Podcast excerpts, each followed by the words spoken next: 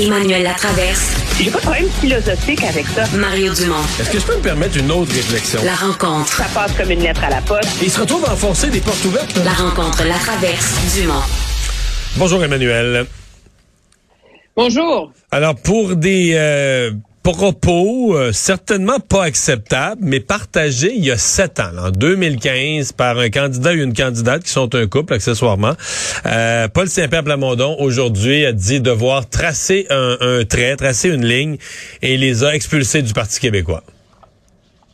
Oui, euh, deux candidats parce que finalement c'est un couple. Alors ça c'est euh, mal parti. Fait qu'ils ont partagé la même merde, là, la même cochonnerie.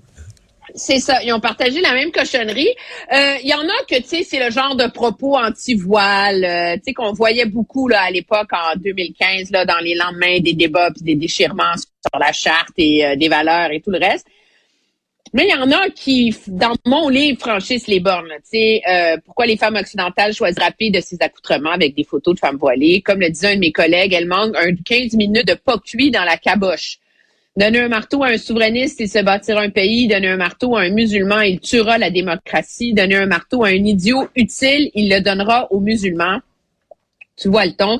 Je pense que M. Saint-Pierre Plamondon, dans cette campagne-ci, c'est pas pas la première fois hein, qu'il est confronté à des propos euh, jugés anti-musulmans de ses candidats. Il y en a eu d'autres plus tôt cette semaine, puis il a vraiment essayé, je pense, de pas euh, céder toujours à la vindicte populaire et d'aller aux sources. Euh, en mettant dans leur contexte, mais je pense que là, on est le vendredi d'un vote qui a lundi. Euh, c'est vraiment des propos où tu peux pas mettre ça en contexte. Tu peux pas dire, ah, mais c'était dans une réflexion sur la place des femmes, dans la critique des religions. C'est quand on parle de femmes qui ont le cerveau pas cuit, euh, euh, de musulmans qui tuent la démocratie. Je veux dire, il y a un niveau de généralisation là-dedans où politiquement, là, moi, je pense qu'il n'y avait pas le choix, puis il a fait ce qu'il fallait. Tu sais. Ouais. C'était pas euh, sûr. Ben, en fait, c'est je vais te dire ce qui est c'est sûr que c'est pas acceptable. C'est juste, c'est plus que ça fait sept ans, pis ça, que. Mais c'est parce que je sais que les autres partis, ils les ont effacés. C'est ça qui me fait... Tu sais, un parti bien organisé, là, il regarde le Facebook de tout le monde, puis il dit ça, efface ça, ça, efface ça, ça, efface ça, puis c'est un peu c'est un peu bidon, là. Je veux dire, tu sais, quelque part. Oui, bon, on, on sait qu'il. Ouais, mais c'est, c'est vrai que. Probablement, là. Ben. Euh, puis moi, je suis assez certain que ça fait longtemps qu'il y a un parti politique qui a ça dans une chemise avec écrit PQ dessus, puis que là, le PQ monte, fait qu'on le sort au bon moment. C'est ça, exactement. Si le PQ était resté à 8 on aurait dit, bah, regarde, laisse tomber ça, là. On l'aurait jamais su. Puis en début de campagne, c'était euh, les candidats de Madame euh, Anglade là, qui sont fait faire le tour. Ceci étant dit, c'est la job des partis politiques de faire leur ménage, tu sais. Puis ça reflète quand même un manque de probablement de ressources, de préparation. Je pense que ce qui a le plus choqué et outré Paul Saint-Pierre Plamondon, c'est que son parti ne l'ait pas su, c'est qu'il soit tombé entre les mains du filet. Est-ce que le parti a moins vérifié parce que le candidat en question, c'est un ancien adjoint politique de Nicolas Marceau, donc on a présumé qu'il n'y avait pas de problème avec? Peut-être. Euh, mais ce que j'ai trouvé intéressant aussi, c'était la réflexion de Paul Saint-Pierre Plamondon face à tout ça, parce qu'il a fait ce qu'il fallait. Ce matin, il a dit, je suspends sa campagne, mais je veux pas aller plus loin avant d'avoir pris le temps de lui parler. Euh, il explique que ses candidats excusés, que la femme pleurait, que ça reflète pas leurs propos et leur vision d'aujourd'hui, etc. Puis à un moment donné, les gens ont le droit de commettre des erreurs. Il fallait que tout le monde soit pur, indemne et sans jamais avoir fait de conneries dans sa vie, il y aurait personne qui se lancerait en politique. Puis c'est peut-être la raison pour laquelle il y en a de moins en moins. Fait que je pense que à terme, il faudra avoir une réflexion là-dessus. Je pense qu'il y a un débat légitime à avoir là-dessus. Mais le problème, c'est que c'est pas à trois jours du vote que tu le lances. De la même façon que de la même façon que c'est pas non plus à trois jours du vote que tu peux avoir une réflexion sur le rapport aux médias sociaux en politique, qui sont des questions pas pertinentes qu'a soulevé Paul Saint-Pierre Plamondon, mais il n'y a, y a pas le choix. là. En plus, ça lui fait pas si mal que ça, là, parce qu'objectivement, c'est des comtés qu'il va pas gagner, bien que certains s'acharnent sur le fait que comme il est trop tard pour changer de candidat, le chef n'a pas le pouvoir de rayer le nom du candidat.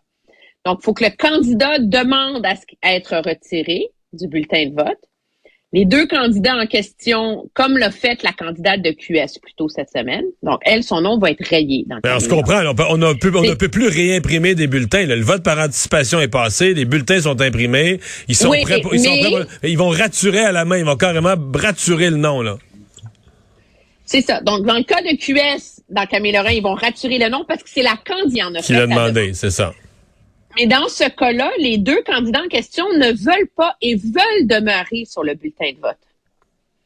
Et là, M. Saint-Pierre Plamondon n'a pas le pouvoir de les effacer, de- d'exiger leur retrait. Donc, dans l'éventualité où il était élu, c'est la raison pour laquelle il dit qu'il siégerait comme indépendant. Mais maintenant, les votes qu'ils vont avoir, le PQ va quand même avoir la subvention liée à ça, qui est à peu près 90 000 là, tu sais. Mais là, est-ce qu'il faudrait s'indigner que le PQ ait la subvention pour les propos de candidats qui se sont retirés à Ben c'est là, une si idée que les- font circuler certains de leurs adversaires. Là, là je commence à trouver qu'on sur Ouais, le mais en même temps, qui s'il pousse, les là, tu sais. retire, ouais, s'il les retire comme candidat, il devrait, il devrait se priver de l'argent. Mais en tout cas, bon, mais de toute façon, c'est, c'est sûr que pour lui, euh, tu sais, dans le fond, le but de ceux qui ont coulé ça, c'est de Ouais. scraper sa journée de campagne, c'est mission accomplie. Là. Ils ont réussi. Ah oui, ça, Ouais, c'est, ils ça, c'est dossier clos. Euh, qu'est-ce qu'on pense de- du rôle qu'aurait joué cette firme euh, McKinsey dans le, la gestion de la pandémie, rôle conseil auprès du gouvernement, de la haute fonction publique? Est-ce que c'est un enjeu euh, grave, un enjeu éthique euh, d'envergure? Ça me laisse euh, perplexe. Moi, je suis pas à l'étape de déchirer ma chemise, là, comme les partis d'opposition. Je pense que c'est légitime que face au genre de crise à laquelle on était confronté, il faut quand même se remettre en 2022, en 2020, euh, que le gouvernement fasse appel à des experts pour aider à naviguer ça. Là, surtout quand tu as une fonction publique qui est très grosse, qui est très lourde. Sais, comment tu prends la machine puis tu vires le bateau de bord? Comment tu t'organises rapidement pour donner des contrats, pour acheter du, du matériel, euh, tout ça? Comment, euh, quelle aide tu peux avoir pour aller mettre sur pied la campagne de vaccination, pour transiger avec Pfizer? Mais quand c'est rendu que tu as les conseils de McKenzie pour préparer ton plan de relance économique, là, c'est là que je laisse un peu perplexe. Parce que là, ça, ça commence. J'ose croire qu'on a l'expertise pour faire ça au sein de la fonction publique. Je pense que ce qui fait le plus mal au gouvernement Legault là-dedans, c'est le secret. C'est ce fait que ça n'ait pas été dit. C'est le fait que dans les demandes d'accès à l'information, on ait bloqué ces documents-là. Euh, c'est ça qui leur fait mal. Alors que quand c'est bien expliqué, ça peut se justifier, tu sais. Euh, on peut écouter. euh, François Legault aujourd'hui a même plaidé que le, le- le recours à McKinsey avait sauvé des vies. En bout de ligne, c'était moi puis mon équipe qui prenait les décisions, mais je pense que les recommandations qu'on a eues, entre autres de McKenzie, nous ont aidés à euh, sauver des vies. Est-ce qu'on en beurre trop on ne épais? saura jamais. On saura jamais, effectivement.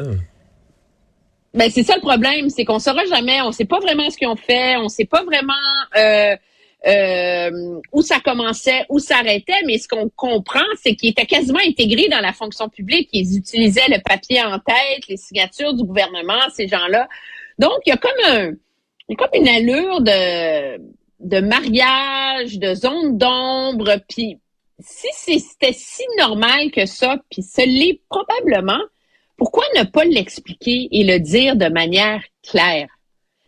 Parce que je pense pas, on fait beaucoup la comparaison avec la France, là où il y a eu une enquête du Sénat sur McKenzie, mais là, il y a eu les contrats de McKenzie pour gérer la pandémie. Quand là, on était en, en France, on était dans un autre niveau où cette firme-là, carrément, dans une foule de dossiers, se substituait à la fonction publique. Donc, mais tant que le gouvernement ne sera pas transparent, on va se les poser, ces questions-là, tu sais.